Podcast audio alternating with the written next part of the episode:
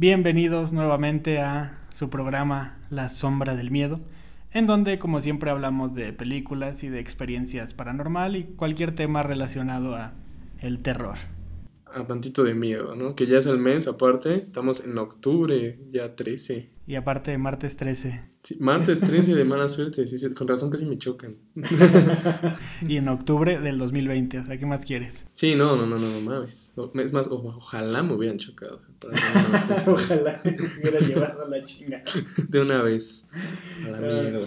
Pues en esta ocasión vamos a hablar sobre una saga conocida por muchos, imitada o intentada, imitada por bastantes. Sí, muy imitada y que es relativamente nueva, ¿sabes? O sea, es de los finales de los 90, casi 2000. O sea, es algo que, pues, que sí nos tocó como generación vivirlo y un poquito más a los que están un tantito más grandes.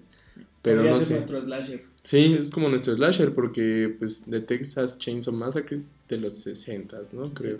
70 Después también las de Freddy Jason, también 80 Halloween. Y los 90 finales de los 90 empezó, empezó esto. Y obviamente estamos hablando de la saga de Scream. En esta ocasión vamos a hablar sobre las cuatro entregas y obviamente de una vez spoilers. Sí. Y pues tal vez al final comentemos un poco sobre la nueva que se está filmando ahorita. Sí, aparte, y la serie que salió. Sí, sobre la serie también un poquito vamos a entrar en detalles. Así que comenzamos con Scream del 96. En 1996 se estrenó esta, esta película dirigida por Wes Craven, que ya muchos lo conocen, el mismo director y creador. Sí, de Freddy Krueger. Freddy Krueger, de todas las pesadillas en la calle del infierno. Exacto, que regresa en los noventas, porque de hecho esta fue como el parteaguas, porque en los noventas y a principios de los 2000 no había como una saga de terror nueva o algo que trajera al género de terror y el subgénero slasher. Después de Jason, de Michael, de todas eran secuelas, todas eran refritos y pues en los noventas llegó al fin una nueva saga. Que no se cansaron de sacar secuelas. O sea, al final en otros episodios Rod les hablará de eso, pero ¿cuántas películas salieron de Jason y de Freddy? O sea, son como 10 creo de cada una o más. Sí. Entonces se necesitaba algo nuevo. Bueno, en ese momento. Sí, de hecho es una película innovadora. Entrando en detalle, pues sí, se estrenó como dijimos en el 96, cuando en los 90 yo pongo el reto que te pongas a pensar así desde, desde tu cabeza. Luego, luego, ¿qué película se te llega a la mente, te llega a la mente de terror de los 90 aparte de Scream? Y no. que no sea secuela de las otras, obviamente. Sí, sí, sí. ¿No? Solo que hiciste el verano pasado y ni siquiera es como bastante conocida. Sí, ¿no? o sea, también fue como llamativa, pero hasta que la empezaron a traer como en los 2000, como, ah, ¿se acuerdan de esta peli? O sobre todo cuando se hizo la primera Scary Movie. Exacto, que justamente ahorita que hablamos de eso, pues esta Scream trajo, pues por su género y todo, eh, fue un poco innovadora y ocasionó que franquicias como las que estamos comentando, que fue que sé que hiciste el verano pasado, Halloween H20, que se inspiraron bastante en ella por su tono cínico y su sátira del mismo género, porque en sí esta película es consciente de sí misma, ¿no? Lo vemos en todos los diálogos de los personajes, este sobre todo del de Randy, porque como tal es una sátira del propio género.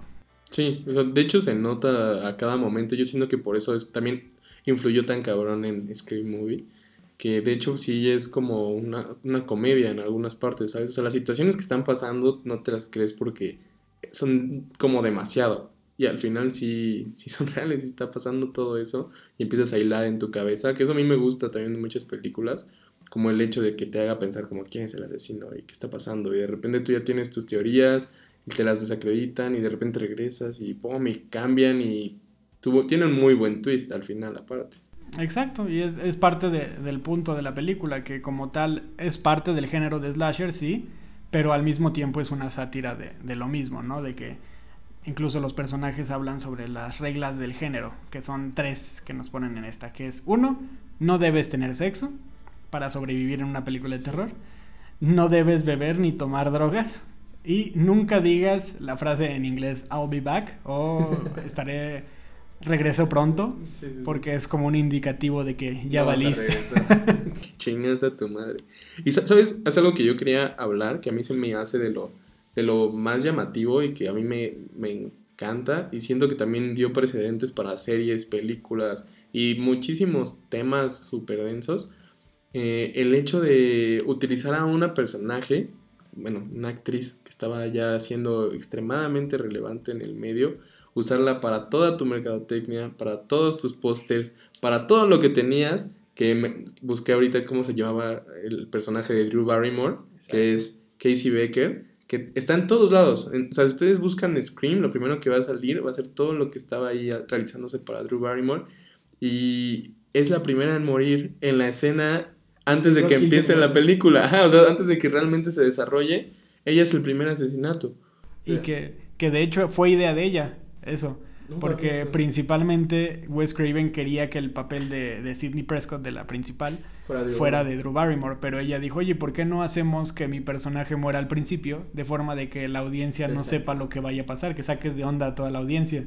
Cosa que hizo igual Hitchcock en Psycho. Sí, sí, pero eso es otro punto de... No, pero es como lo mismo. Ah, pero él, lo hizo como de, de una forma en ese momento el meter el misterio más cabrón, ¿no? pero aquí fue como de, güey, es un slasher, es algo normal, no va a pasar. Contrataron a una actriz que ya cobraba un chingo, que era Drew Barrymore. Era su tiempo máximo. Sí, estaba empezando su, su auge, ya sabes, venían Los Ángeles de Charlie, y venían como todas las películas que fueron súper taquilleras y que ella estaba iniciando, y esta fue súper taquillera, y prefirió tener esa idea que yo no sabía, está cabrón. Qué chido. sí, pues ahora sí que es de lo, de lo más recordado de la saga, ¿no? Que en sí, por lo mismo, de que es una sátira del género, pues en esta ocasión es darle un pequeño twist a eso, ¿no? De que, como dices, se mantiene la mercadotecnia de que iba a ser Drew Barrymore y Drew Barrymore y pues te la matan a los 10 minutos, fue pues ahora sí para toda la audiencia como de, ah, no más. Esto ya se va a poner denso el asunto, entonces, ¿qué sigue? Sí, ya, no, ya en verdad no sabes qué va a pasar. O sea, ya por fin metes un poquito de suspenso, intriga, que ya todos estaban muy acostumbrados a los slashes pasados y lo que hablamos en uno de los episodios de los Scream Queens, que sobrevivan. Y es como, ah, es Drew Barrymore, seguro va a sobrevivir. ¡Pum! No es cierto. Exacto. Se acaba esto. Y pues en sí ella se da el paso al costado para ver a los a los personajes principales, que para mí de mis más de los que más me gustan es el de Stu, que es interpretado por Matthew Lillard, que lo ubicamos por Scooby Doo, Shaggy. Y este, que para mí es una de las actuaciones más destacadas, que mucha gente puede considerarlo que es un poco sobreactuado. Y sí, hay una que otra tomita ahí que sí, sobreactúa, pero en general, si lo, si lo resumes toda la película, es un personajazo lo que hace. siempre de hecho, yo siento que esta sobreactuación como que iba de la mano con el personaje, ¿no? Muy exagerado. Y, más que nada su, como su, su razón, por así decirlo. Porque ya, bueno, vamos a hablar de spoilers de que él es uno de los, de los asesinos al final y pues su razón para hacer esto es, es, todavía incluso más creepy, ¿no? Que lo hace nada más por una forma de culpar a las películas y de que él está triste consigo mismo y nada más hacerlo por hacerlo. Sí. Es, es, lo divertido, ¿no? De parte del personaje. Es que no es inevitable pensar en, en en Scream Movie, hablando de Scream, güey. O sea, es exactamente lo mismo. Otro dato curioso es que Scream originalmente se iba a llamar Scary Movie. No mames. Pero, y porque era lo mismo, iba a ser una sátira de, de las películas de terror, del género de slasher. Y curiosamente luego sale Scary Movie que está haciendo parodia de una película que hace parodia. Entonces no tiene... Exacto, es un, es un loop. Son unas maravillas los dos. O sea, a mí me, a mí me gusta un montón sea, también como dices aquí abríamos con una nueva Scream Queen que es Neve Campbell o en este caso es Cindy Prescott. Y es esto nuevo también de, ok, vean, uh, ella es bastante inteligente, pero también es una víctima súper mortificada, que al, que al final pues no acaba siendo ni, ni glorificada ni tampoco asesinada. O sea, ¿sabes? Es, un personaje que se mantiene muy bien en la línea y que en lugar de sentirlo como de slasher sientes que únicamente es suspenso, ¿sabes? O sea, siempre lo tienen en suspenso sobre qué es lo que pueda pasar. Y los tiempos de los asesinatos también siento que son muy chidos. O sea, en lugar de que sean como de golpe, como muchas de las de los slashers anteriores que los mataban en un solo día, o todo pasaba en una sola noche, o todo pasaba ya sabes, en algún lado en específico super creepy como un manicomio o algo así. Aquí es como pasa en una ciudad súper bonita, súper chill, en una escuela, eh, donde van pasando los días, hay una investigación y sigue y sigue y sigue y nadie y todos siguen sin saber ¿qué, qué chingados está ocurriendo? Sí, con, con Ghostface que nos presentan, ¿no? Exacto, que viene durante la película también encontramos muchísimas referencias al cine igual de Michael Myers, de Freddy Krueger y una de esas es eh, una referencia a Freddy, es que el conserje de la escuela está disfrazado como Freddy y es interpretado por el mismo Wes Craven, el Sí. director, de las tantas referencias que tiene. Igual, datos curiosos que Courtney Cox, que muchos la conocen por su papel de Mónica en Friends, igual estaba en su época, igual en su auge. Y ella y David Arquette, que es el que interpreta al personaje de Dewey, se conocieron en esta película y se casaron casaron. después. De hecho, se conocieron en esta, se enamoraron, en la segunda se propusieron matrimonio y para la tercera ya estaban casados.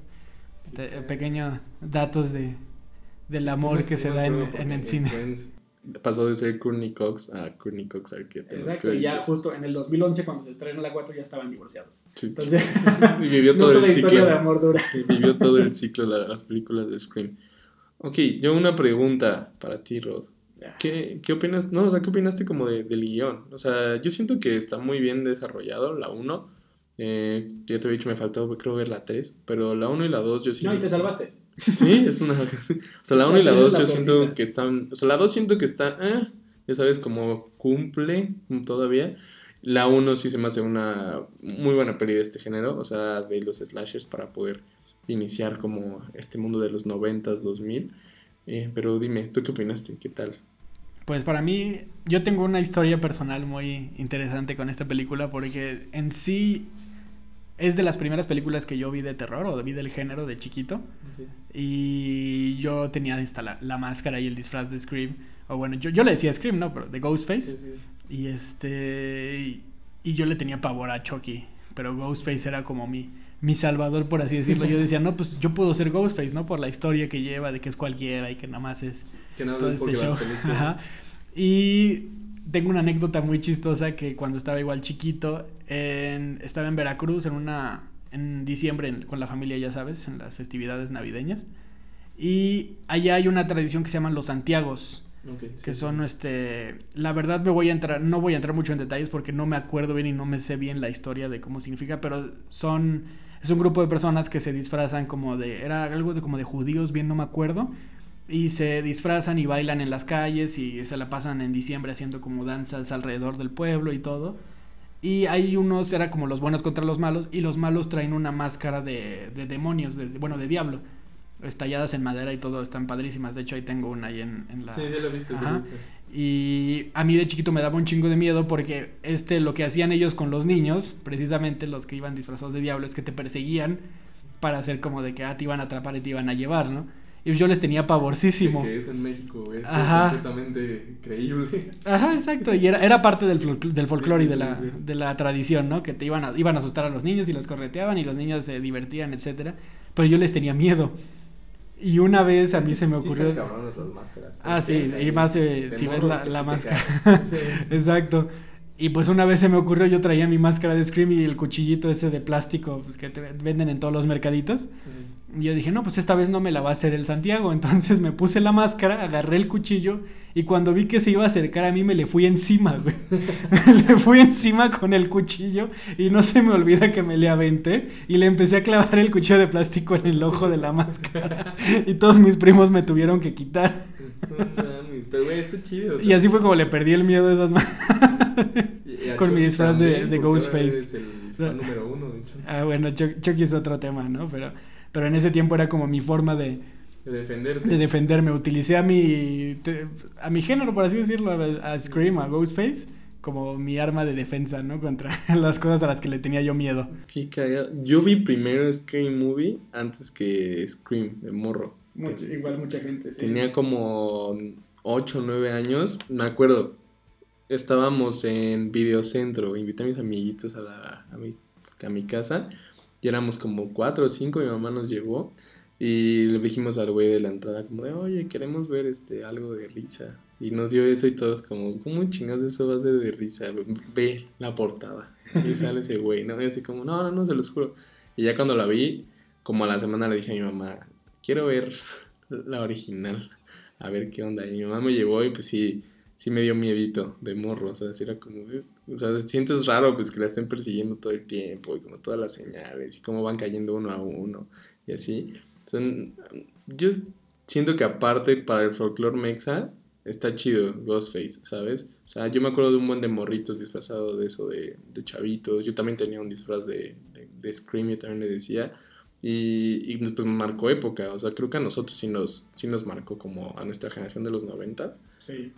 Y más porque era de las que pasaban en el 5, justo a la hora en la que todos se juntaban a ver la tele. Siempre, siempre la ponían. Y hablando de datos igual curiosos, es que Ghostface, la máscara, está basada en, en el cuadro del grito. Ah, sí, me imaginé. Y en que supuestamente esto es rumor y corren las voces, pero no está confirmado. Se supone que Wes Craven, cuando estaba buscando locaciones para la película, en una casa abandonada encontró la máscara. Y ya de ahí supuestamente como que modificó un poco y sí, por eso lo del grito. Ah. Pero eso no está confirmado, es un rumor. Qué cagado. A lo mejor encontré una máscara del grito muy parecida, ya derretida o algo. Y dijo, "Mm, esto sí". no mames, ¿sabes a mí qué máscara me daba un chingo de miedo de morro? Mi primo Freddy tenía una de Carlos Salinas de Gortari, güey. Pero se la ponía en las noches y nos iba a buscar a todos los morritos. No mames, güey, me cagaba de miedo, no tienes ni idea, güey. Yo de 5 o 6 años y un cabrón con la puta cara. Entraba así como la pinche cara de Carlos Salinas de Gortari. Y no mames, güey, sí me daba un chingo de miedo esa puta máscara. Y mi mamá va a ponérmela. Que también se cagaban de miedo los demás. Un cabrón de un metro diez corriendo con esa mierda. güey. Sí, no, si hubiera visto. Y, güey, ¿qué crees que haya pasado en la 3? O sea, digo, te- Ah, yo no la he visto. Ahorita entramos justamente en, en todo eso porque también te iba a contar que el traje de Scream, bueno, otra vez volviendo, de Ghostface originalmente iba a ser blanco, A ver. pero justo antes de empezar producción decidieron como de, oye, ¿sabes? Y fue una plática más o menos así como, oye, como que se ve como el Ku Klux Klan. Y, no mames, sí es cierto. Y entonces casi casi antes de empezar la producción tuvieron que cambiarlo por negro. No mames, sí, parece. Pequeños datos perturbadores. no. Originalmente iba a ser blanca, ¿no? Imagínate lo que hubiera ocasionado si nadie se daba cuenta. Sí, no, no, no. Ya después. Y sabes, fue, el- fue el güey que seguro se dio cuenta desde el día uno, pero no quiso decir nada para que nadie lo erizara. Y ya el último día dijo como, güey, tengo que sacarlo. Oiga, ¿no parece del Ku Klux Klan? Y ya todos, ok, creo que sí tiene un punto este güey. Ajá. Y también dat- otro dato es que Drew Barrymore, ahorita que estábamos hablando de, de su papel, para hacerla como entrar en personaje y en calor y todo esto, Wes pasó varios, bastante tiempo durante la producción contándole historias de maltrato animal como incentivo para ponerla en, en el estado en el que estaba, ¿no? Gritando, Sí, sí, sí. llorando y todo esto, porque ella se conoce que Drew Barrymore es súper protectora de animales y todo esta, este tipo de cosas. Y pues este güey ocupaba ese tipo de... Como para hacerla llorar y hacerla entrar en toda histérica. Esas tácticas siempre son bien, son bien densas, ¿no? O sea, Sí, hay unas, yo me acuerdo que leí también, o sea, no es de la peli, pero del Resplandor, que, Ah, que. Kubrick es de la verga, con, Kubrick, sí, sí, no, güey, que es un es hijo de perra, güey. O sea, no mames, que, que pinches directores, que les hacen sentir mal. Bueno, o sea, Drew como que estaba más metida en el papel y sabía bien a lo que iba. Y, güey, pues, ¿qué dice? Que te estén chingando toda la producción por tus 10 minutos que vas a salir. pero funcionó. Sí, Creo que su actuación es bastante buena. Vaya que Y, funcionó. y, pues, es de las escenas más recordadas de la película, si no es que la más. Sí, no, sin duda La muerte de. Drew Barrymore en los primeros 10 minutos. Es, es icónica, o sea, realmente de- en escenas de películas de terror en general, buenas o malas, es de las más recordadas. O sea, siempre piensas de cuando está armándose sus palomitas. Exacto. La Ya, cuando y- la agarra y la... Pum. Justo antes de que diga el nombre de los padres que no puede alcanzar a, a gritarles. Y. ¡pum! vámonos. A la chingada. Y hablando de muertes, la de Dewey, no sé si te acuerdas, que medio se muere al final y que al Sí, final no. Pues originalmente sí iba a morir en la película, pero cuando la pusieron en las audiencias de prueba, a todo el mundo le encantó el personaje y decidieron agregar la escena en la que se lo están llevando en, la, en el carrito eh, para la... En la camilla, perdón. Sí. En la ambulancia. Se la agregaron ya después para dar a entender que no se murió porque a la gente sí le gustó el personaje sí. de Dewey. Güey, la neta, qué chido. O sea, que también le hayan dado gusto como... Yo siento que mucho que tiene que ver para las películas de terror es o haces por completo tu idea, como muchos, o le das entrada. O sea, no haces a medias, ¿sabes? O, sea, o le das entrada a la gente como a ver qué quiere la banda. Sí, adaptarte a todo. Porque eso es básico. Sí, porque si no andas campechaneando y te quedan cosas bien feas. Ajá, ya hay muchísimos ejemplos en el cine de cómo pequeños cambios que se hicieron durante o un poquito antes de la producción hicieron la diferencia. Sí. Igual el papel de Billy, que es Skid Ulrich, que muchos lo conocen por Sons of Anarchy y en qué otra serie Sí, sí, sí. sale. Ay, no sé, déjalo busco. Salen varias muy conocidas, pero originalmente él no iba a ser Billy. Se lo dieron porque era parecido a Johnny Depp físicamente. No. Y porque en esos tiempos, si ves imágenes de Skid Ulrich, era igualito a Johnny Depp. Sí, no, siempre fue muy rostro. Había una, había una serie que era muy famoso ese güey, según yo creo. Hay varias, ¿No? tiene, tiene varias. Este. Incluso creo que ha salido en Criminal Minds y en varios capítulos así. Pero originalmente tenían pensado a Joaquín Phoenix, No mames. pero él declinó. Sí. Y después también tenían pensado a, a Ben Affleck, No mames, qué cagado. pero igual no. Y ya al final se decidieron por Skid Ulrich, o fue el que les dijo que sí.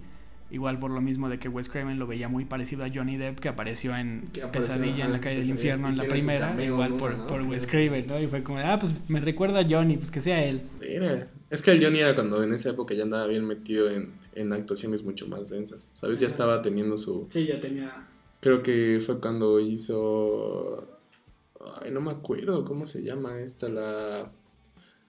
Ah, My Own Private Idaho, creo que es, de Gus Van Sant. No sé si sale él con River Phoenix, o no me acuerdo si no es él. pero... Pero empezó ya a hacer actuaciones bien pesadas. tenía hasta Donnie Brasco con... Sí, ándale, ajá, ¿sabes? Y otro de los que, incluso de los cameos que vienen en la película es Linda Blair. Ah, Hace un pequeño cameo como una de las reporteras que interroga a Sidney. También ahí de los pequeños. Y hay otra, pero eso justamente ahorita pasamos a la, a la segunda y tercera parte. Porque la segunda se estrenó un año después de la primera. Y está igualmente dirigida por, por Wes Craven. Sigue la misma línea de matar a la actriz reconocida en los primeros minutos. Sí, Y en este caso le toca a Jada Pinkett Smith. sí, sí. sí. Ahorita odiada por todos. por, el, por su caso con Will Smith.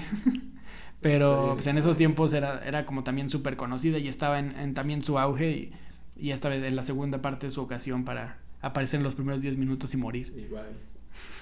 Igual sigue, sigue la misma porque sale el personaje de Randy igual vuelve a repasar las reglas, ¿no? Igual, que es como la película es consciente de sí misma, Sí, sí, repasa las reglas del, del conteo de muertes. Dice, la secuela siempre, las muertes son más y son más elaboradas y con mucho más gore. Y pues es cierto, en esta mueren 10 personas, que son 3 más, en la primera mueren 7, son 3 más que en la primera y confirma justamente Sí, su, sí, la regla de la secuela. la regla de la secuela, ¿no? Esta película no tuvo el mismo pegue que la primera, pero sí fue, fue una secuela sólida, por así decirlo. Sí, te digo, a mí sí me gusta la 2. O sea, mm, ya no me parece tan dominguera como la 1, que la 1 sí la puedo ver varias veces. O sea, la 2 es como, ok, vamos a verlas para maratonear. Pero pues la vi y no me dieron ganas de ver luego la 3. No, sí, la- y- pero de, de hecho, ahorita que piensas en escenas de la 2, no sé si te acuerdas de la escena en la que están en la cafetería y empieza a cantar el güey y se levanta. Creo que es la que me hace un poco tener un amor-odio por la película. Porque no tiene sentido. Sí, no, solo da cringe. O sea, y se supone que sí, durante todas las películas te mantienen con el- la intriga de quién es el asesino y quién, y, y de repente hay personajes que obviamente no son el asesino, pero les Sí. ponen una escena en la que se ven absurdamente creepy. O para que parezcan. ajá, para que parezca el asesino, nada más para mantenerte a ti intrigado, y es como de no, no había necesidad de que hiciera esa cara, o no había necesidad de que dijera esa frase, no iba ni al caso. Y en este caso, por ejemplo, esa parte en la que se levanta y empieza a bailar, es como, de, güey, de acuerdo a la película, no tiene nada que hacer tu escena Sí, de él sí. bailando para... Sí, no. Y bueno, bailando y cantando, ¿no? Ahí sobre la mesa, porque se supone que están buscando que, pues él no, no darse a conocer como el asesino, ¿no? Que no se vea que él es el culpable. Pues si estás tratando de pasar desapercibido y sales con un showcito así como que no va de acorde a la situación en la película. Y eso es lo que a mí como que me mantiene de... Es que "Ay". yo siento que querían dar como incomodidad, pero de esta, de que te sientes raro, ¿sabes? O sea, no incomodidad cringe que te da asco, ¿sabes? Ajá. Y cuando pasa eso es de, ah, no, algo no está bien. Exacto. Y ya no te dan muchas, ya no te quitan las esperanzas de la Y aparte el otro atrás, ¿no? Bailando y haciendo como su movimiento y, y tratando de mover a la gente en la cafetería. Es como de, "Güey, nunca va, no tiene Sí, sentido. para nada tiene sentido. Está demasiado cari- caricaturizado esa escena Sí, y no va de acorde a lo que va llevando la película. Yo acabando esa fue como, ok, no quiero ver la 3. esto no, no, me, no me gustó. Entonces estuvo, es que estuvo de más. Siento que también, eh, la 2 también la dirigió Wes Craven. Todas las 3, bueno, las 4, perdón. Es que Wes Craven siento que siempre se le pasa la mano, bien cabrón. O sea, como que tiene demasiadas ideas en la cabeza. Y lo hemos visto pues también con Pesadilla en que el infierno. Que la 1 es una chulada, la 2, ok. Y a partir de ahí, la neta, ya empieza a decaer bastante. Porque como que él quiere meter demasiadas cosas. O sea, si se mantuviera sobre su línea, creo que podría ser dos o tres pelis muy, muy, muy chingonas y dejarlo ahí, pero como que le obsesionan mucho sus personajes. obsesionaban, sí. Y, de repente, bueno, sí le obsesionaban, y de repente es como de, güey, ya no debiste de hacer eso. Sí, y el punto, de hecho el punto original de esta saga era que fueran solamente tres, tres entregas. Y bueno, y ahorita llegamos a lo de la cuatro, pero pasando a la tres que tú no viste y que hasta cierta forma, ahorita para este programa yo me puse a, verlas o a, ver información y todo, a acordarme de, las películas.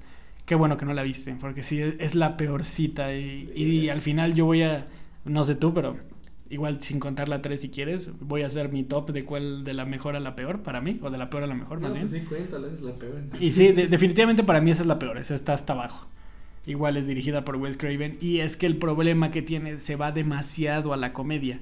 Y deja demasiado por de, la, por de lado perdón, el horror o el terror. Yo no lo he visto, pero lo notas desde, o sea, desde los de Freddy Krueger. Como un poco a poco le empiezas a perder miedo a Freddy y se empieza a volver un personaje, no de comedia, pero ya le quitó todo, todo lo tenebroso, ¿sabes? Es como de, ya no me da miedo, ya sé que es un güey así, ya nada más estás elaborando la historia de los super güeyes con superpoderes. Esa creo que es la 3 o la 4 y es como de no, esto ya estuvo de más. Sí, no, aquí totalmente se vuelve comedia porque durante la película en Scream está la como la sátira de las secuelas de Staff, que vienen siendo las películas dentro de Scream, que son basadas en lo que le pasa a Sidney en la primera. Sí, sí, sí. Y aquí supuestamente ya van en Staff 3 y están en el set de filmación. Y entonces te dan una razón para que los personajes originales de la, de la primera película aparezcan aquí. Por ejemplo, Dewey sale como el que consultan para saber información de la historia verdadera para la película. Y como, no, pues están las actrices que están haciendo, hay una, no me acuerdo los nombres completos de todos, pero está la que le hace de Gail Weathers, que es el personaje de Courtney Cox. Y está la que le va a hacer de Sidney Prescott y todos ahí. Y hay una muerte que es estupidísima. No, los que ya la han visto no me van a dejar mentir. Pero hay una parte en, las que, en la que están todos los actores, los bueno, durante la película, los que son los actores, los principales, están en, como en una casa, en una parte del set, y está pues, Ghostface dando a atraparlos y todo. Y supuestamente durante esta película, Ghostface escribe partes del guion y las manda por fax y se los dice, y supuestamente eso es lo que va pasando. Como de, ah, no, en tal momento a tal persona me la voy a agarrar en tal lado y lo voy a matar. Y es como, ah, no mames. Y sí pasa, ¿no? Y, este, ajá. Y hay una parte en la que dice, no, y todos salieron porque sabían que yo estaba en la casa. Y lo leen y todos salen corriendo. Y es como de, güey, pues quédate en la casa, ¿no? Y entonces uno de ellos se le ocurre la brillante idea de decir, no, ¿saben qué? apareció otro fax, tengo que ir a ver qué dice. Y regresa. no, y aparte la forma en la que muere, escucha esto.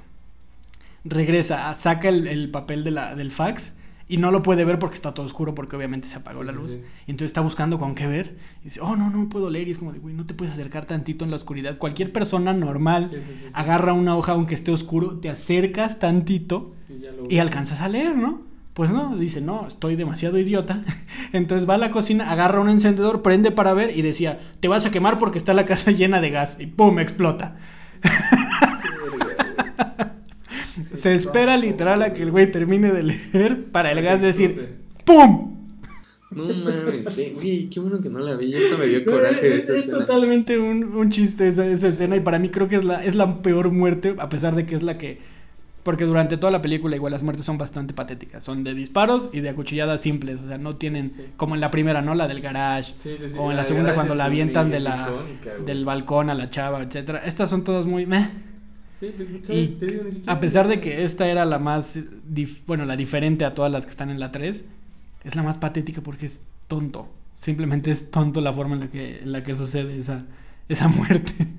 Mames. qué bueno que no la vi, pero me dan ganas. No, no me dan ganas. y de hecho, yo por lo que investigué es que, bueno, no, no, es, no está confirmado, pero que se fueron mucho por la comedia. Puede ser por el hecho de que esta producción de la película empezó apenas un mes después del tiroteo de Columbine. Puede Se puede llegar a creer que fue la razón por la que se fueron un poco por el lado de comedia, pero tampoco no está confirmado. Sí, no está justificado tampoco ni confirmado, pero tiene sentido, ¿sabes? O sea, en esa época fue cuando sobre todo la bandita súper como redneck y así le estuvieron echando la culpa a las películas, a la música, a, a todo lo que pudiera influ- influir de alguna manera a alguien Sí. para poder justificar lo de los asesinatos. Por lo mismo, igual, igual que en la primera película, en la primera parte de Scream, que al final cuando el, el personaje de, de Billy y de Stu, perdón, de Billy, sí, de Billy y Stu, cuando dicen su razón y que dicen, no, Sí. pues las películas de terror no hicieron a los asesinos, Sí, no. simplemente nos hicieron más creativos. Sí, sí, sí, sí, verga, sí, güey, tienes razón, no me acordaba de esa frase. Y que siempre dice en la, durante esa, el final, ¿no? Cuando, cuando ocu- ocurre todo esto en la 1, que es como, no, pues, o sea, no es culpa de las películas, simplemente nos están haciendo más, más creativos. Y, y hay otra frase, pues no me acuerdo ahorita cuál es, pero es lo mismo, ¿no? Y entonces, al, cuando el tiempo de la 3 sucede esto en Columbine y...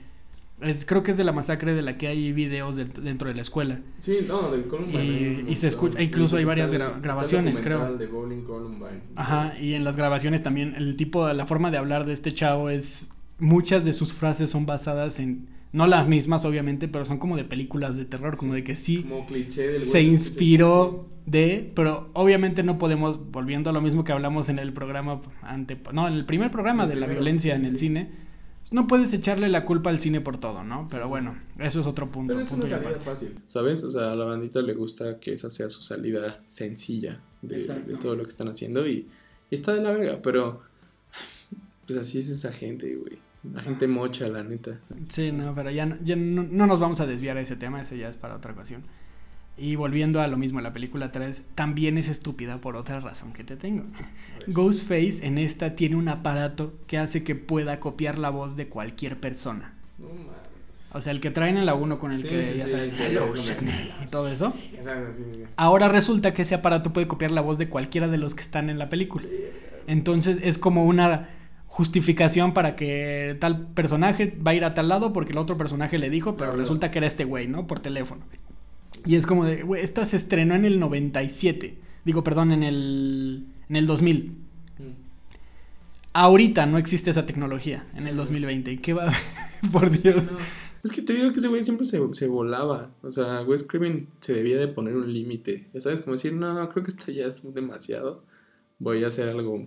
Sí, no, y, y de por sí, si se supone que la película tiene, es consciente de sí misma y es consciente del cine de este género, pues debería de ser obvio que no metas ese tipo de cosas que son parte del género dentro de una película que se está mofando de ese género. Sí, que son como. Porque es como, si quieres que la película se tome un poco en serio, pues no metas esto de que el... Que no sé cómo decirle, pero ves que en el. O sea, sobre todo en el cine de acción le llaman Deus Ex Machina, ¿no? Que es cuando en algún momento pasa algo súper mega increíble que no tiene sentido y salva toda la situación, pues es lo mismo, es como va a pasar algo súper mega increíble que va a hacer que mata a los demás y es como de, güey, pues es un güey sin poderes ni nada, ¿cómo chingados es un güey ahora con acceso a tecnología de ese nivel según, ¿no? O sea, le acabas, acabas de desacreditar al personaje de, de Ghostface para todo Ajá, eso. Que en esta, en esta se supone que él es el medio hermano de Sidney. La verdad ya no me acuerdo bien de, de esa parte de la trama porque te digo, la película es estúpida. Al punto de que sale el fantasma de la mamá de Sidney. O sea, No, pues, hay ¿cómo varias alucinaciones supuestamente que tiene que es del fantasma de la mamá. Horrible, horrible. Entonces sí... No, no, de hecho es triste porque en esta es en la que Carrie Fisher hace un, un cameo.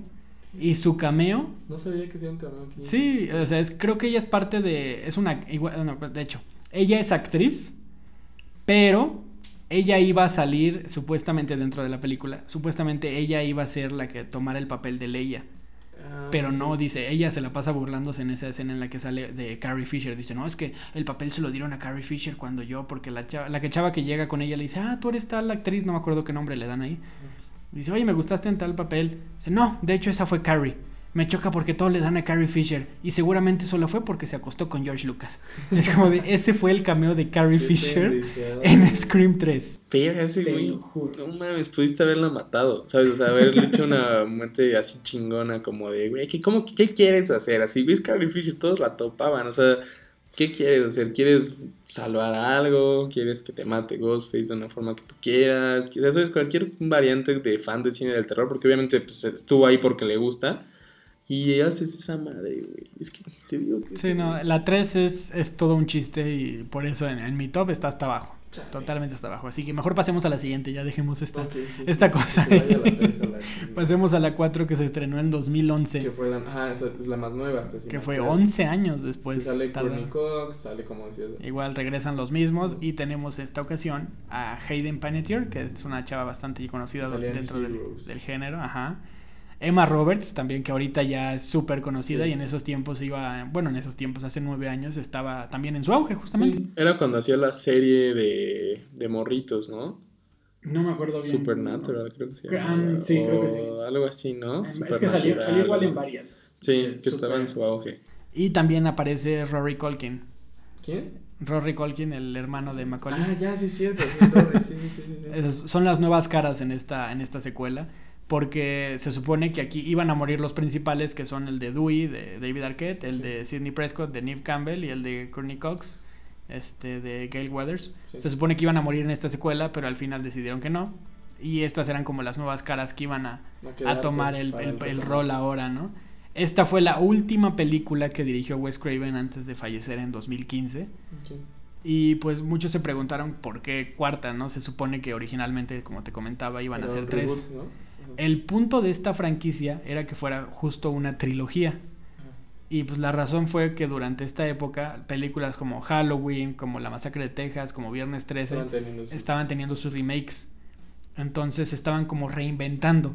Así que esta serie, o bueno, esta, esta película sería como una crítica a este, a este punto de, los remakes y- de reinventar una franquicia que ya tenía que haber terminado.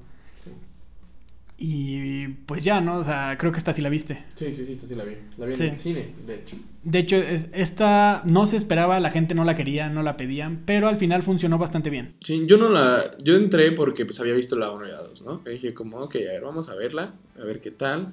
Y pues cumplió, creo, o sea, para su momento, hace mucho yo no veía un slasher en el cine hasta que vi esa. Porque aparte sí era B15, me acuerdo, yo tenía mis 16 añitos. Pero, pues, no sé, creo que yo tampoco pongo nada a recalcar, ¿sabes? O sea, no, no me pareció sorprendente de ninguna forma, o sea, Lo que más me gustó fue el final, cuando la prima que es Emma Roberts este, intenta ¿no? volverse ella ahora la, la víctima y se hace pasar por, por la víctima y que se empieza a dar en la madre contra la, contra la pared, contra Ah, todo sí. como para acusar al, creo que era el papá, si más no recuerdo, el que intenta acusar. Y, este, y pues sale ella no dándose en la madre para que parezca que, que fue ella y que que, fue el papá y todo y se avienta contra me, me gusta esa escena un chingo porque me encanta cuando se avienta contra la contra la pared contra el cuadro que se estrella cuando se pone el cuchillo en la pared y se clava el, el hombro se rasguña y todo y se, y se tira. Esa es una escena bastante cómica pero que va de acorde a lo que estaban buscando no Sí, querían ahí jugar como con manipulación, con el rol de víctima. de quién era el asesino otra vez no Que eso está eso pero, está pero creo que funciona mucho mejor que la 3 Ah, sí. totalmente O sea, te digo, no la he visto, pero te digo, cuando acabé de ver la 2, dije la 3 va a ser una cagada. Vi la 4 y te digo, bueno, dije, ok, creo que esto no está tan mal. De hecho, no sé si, no me gusta más que la 2, pero las pongo muy parecidas. Sí, no, ahorita que entramos justo en eso, yo pondría en mi top la peor, la 3 hasta abajo. Después pondría la 2 y esa est- estaría peleado porque sí es como, ah, pero sí, Sí, la escena de, de la cafetería hace pasarla La hasta tres, sí, A3. también. En segundo lugar pondría la 4 y obviamente pues, en primer uno. lugar la sí, primera. la 1 es la, la mejor de lejos. O sea, la verdad, eso, eso suena feo porque muchas veces esperas que la secuela, por lo menos, a lo mejor si no, si no fue igual de buena, pues que cumpla, ¿no? Y creo que el- la 2 sí queda muy lejos de la 1. O sea, la 1 sí es muy buena película. Sí, fue un género. total parteaguas de este, Sí, de este género género. y que volvió a meter al, al terror, bueno, al slasher en, Sí, en el cine. en mainstream, en el cine mainstream, por así años- varios llamar. años, pues, perdido, ¿no? Exacto. Y también datos curiosos de, de esto mismo es que después del estreno de Scream, la venta de identificadores de llamadas se incrementó hasta un 300%. No, Tanto impacto causó esta película Sí se cagaron de Que- miedo, no mames, necesito que la gente estaba comprando sus identificadores de llamada. Chale. Qué denso, ese, es un buen dato, es un muy buen dato, güey. Y también durante la producción de la primera película, la escena de la fiesta, que es en la casa, duró 41 minutos, esa escena, y fue filmada en 41 días, pero eh, bueno, en general, sumando todo, pero en sí fueron 21 seguidos, si fuera contado como por tiempo. Y después de la filmación, varios del elenco, varios del crew, como de camarógrafos, etcétera, traían puesta una playera que decía sobrevivía a la escena 118 de todo el tiempo que les tomó filmar eso. ¿Por qué les tomó tanto? No sé. según yo, o sea, que me, acuerdo bien y no es como tan elaborada como para que digas, no, verga la foto o algo. Es muy larga. Son, 41 minutos de toda la película. Es una película de que es como de una hora de una hora, una hora Sí, sí, sí, es casi la mitad. 41 minutos es bastante. Verga, es... Y sí les tomó demasiado grabar esa escena. Güey.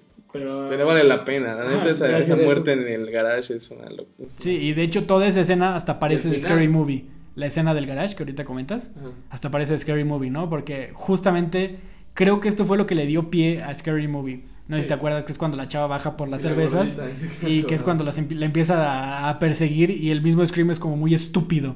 Porque ella se agacha y avienta la, levanta la puerta del, del refrigerador y le da en la madre.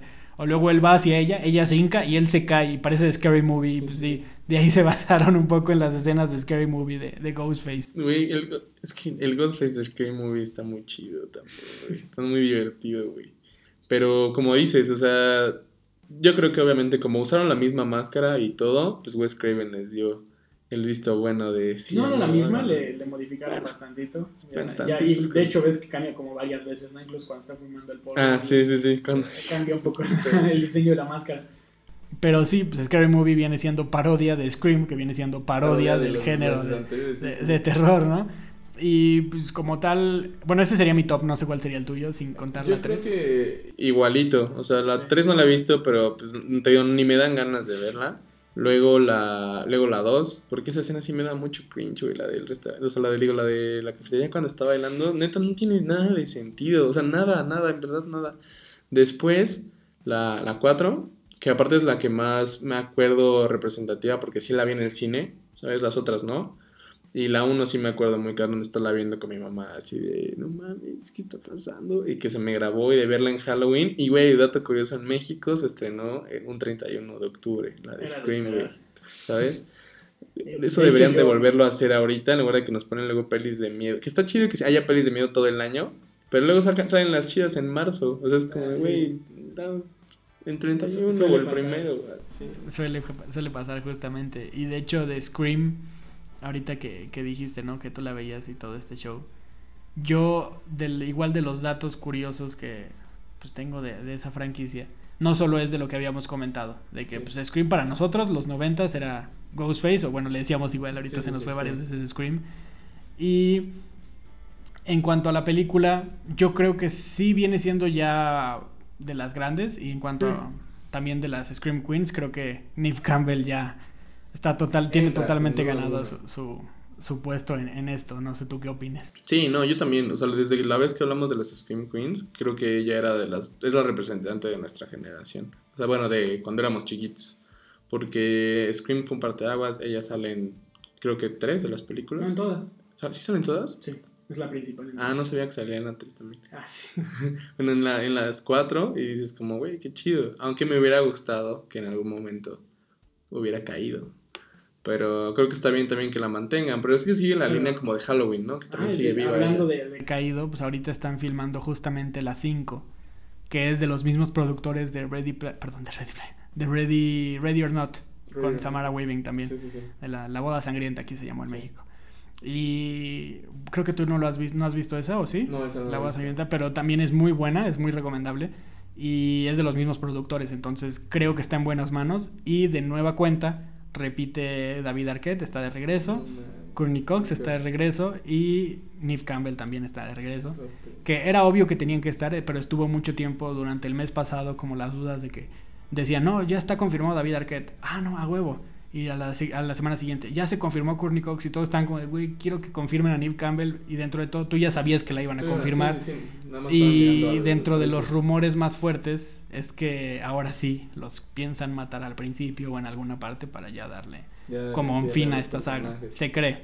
No sabemos si, cuando se estrene estemos equivocados o no. Digo, a mí sí me gustaría para que se vayan sus personajes como con honor, ya sabes, así de... Llegaron a su punto de quiebre de, de todo esto, que estaría verguísima.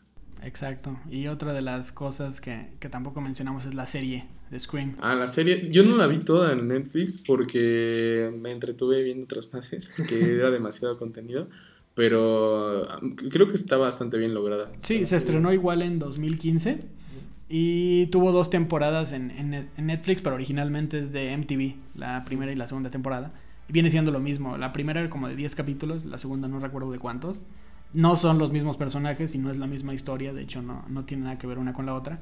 Pero sí sigue la misma, la misma trama, ¿no? De que nadie sabe quién es el asesino, etcétera.